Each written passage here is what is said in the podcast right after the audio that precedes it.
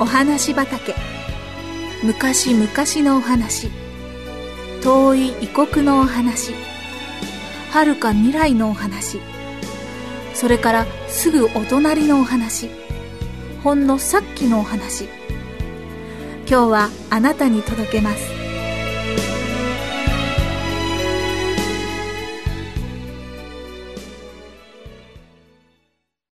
嵐の夜によく眠れる少年。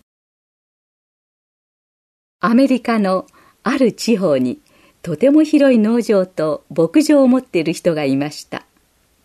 ある時どうしても一人農場の仕事を助けてくれる少年が必要になってピーターという名前の少年を見つけました。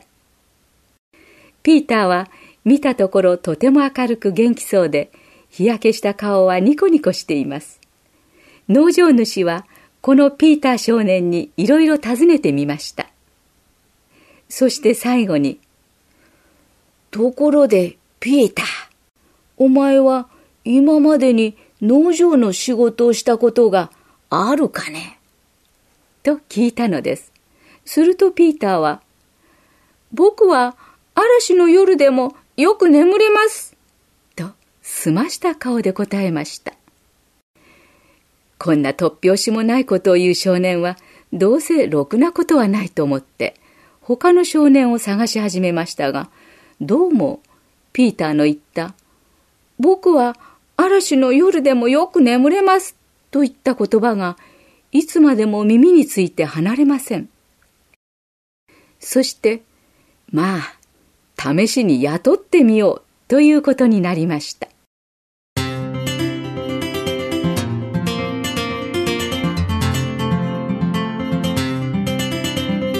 ころがこのピーターなかなかよく働きます。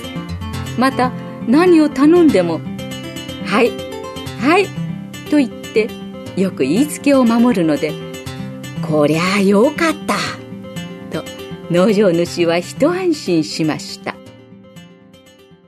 ところがある日の真夜中農場主は嵐の音で目を覚ましました。耳を澄ましてよく聞いていると、大風だけではありません。大粒の雨が屋根を叩く音も聞こえてきます。さすがは農場主だけあって、すぐ牛や馬はどうしているだろう。畑の真ん中に積み重ねてある干し草や小麦を入れてある納屋はどうなっているのだろうということを考えましたさあじっとしているわけにはいきません飛び起きるとすぐピーターの部屋に駆け込んでいきました。見るとピーターはとてもよく眠っています。ピーター!ピーター!嵐なんだ。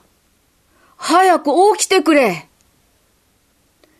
ぐー。ぐー。ピーターはよく眠っています。おい!ピーターおいおいいくら呼んでも起きないのです。ぐずぐずしていると牛小屋の戸が開いて牛はみんなびしょ濡れになってしまいます。また小麦や干し草が雨に濡れたり風に吹き飛ばされてそれこそ取り返しのつかないことになってしまいます。腹を立てた農場主はこの大嵐がわからないのか、バカ野郎。明日の朝起きたら承知しないぞ。と吐き出すように言うと、ピーターの部屋を飛び出して、ランプを片手に荒れ狂う家の外に出て行きました。まずはじめに、牛や馬の寝ている家畜小屋の前に来ました。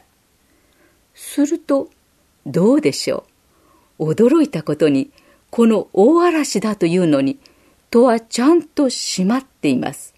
そして缶抜きもちゃんと刺してあるのです。おかしいな。わしは確か缶抜きを刺した覚えはなかったが。と思いながら静かに戸を開けてみると、中では嵐などはそしらぬ顔で家畜はよく寝ています。よかった、よかった。次は小麦小屋です。ここもちゃんと戸が閉まっていて、缶抜きが刺してあります。次は畑の真ん中に積み重ねてある干し草を見に行かなければなりません。これこそ風に散らされてめちゃめちゃになってしまっていることでしょう。ところが、そばへ行ってみると、誰がしたのか、その干し草の上にはちゃんと覆いがかけてあって、一本の干し草も飛ばされていません。雨にも濡れていません。全部調べ終わった農場主は、ずぶ濡れになって家に帰ってきました。幸いなことに、結局どこを調べてみても完全だったのです。そっとピーターの部屋を覗くと、相変わらずピーターはぐー、ぐーとよく寝ています。農場主は自分の部屋に入って風の音を聞いているうちに僕は嵐の夜でもよく眠れますと言ったピーターの声を思い出したのです。そうです。そうなんです。ピーターは冗談半分に、僕は嵐の夜でもよく眠れます。と言ったのではありませんでした。本当に、いつ嵐が起こっても慌てないように、ちゃんと前もってその時の用意をしておいたのです。この時、牛小屋や小麦小屋の戸をしっかり閉めたり、干し草が濡れないようにちゃんと覆いもかけて縛ったのは言うまでもなくピーターだったのです。だからピーターは嵐でもぐっすり休むことができたのです。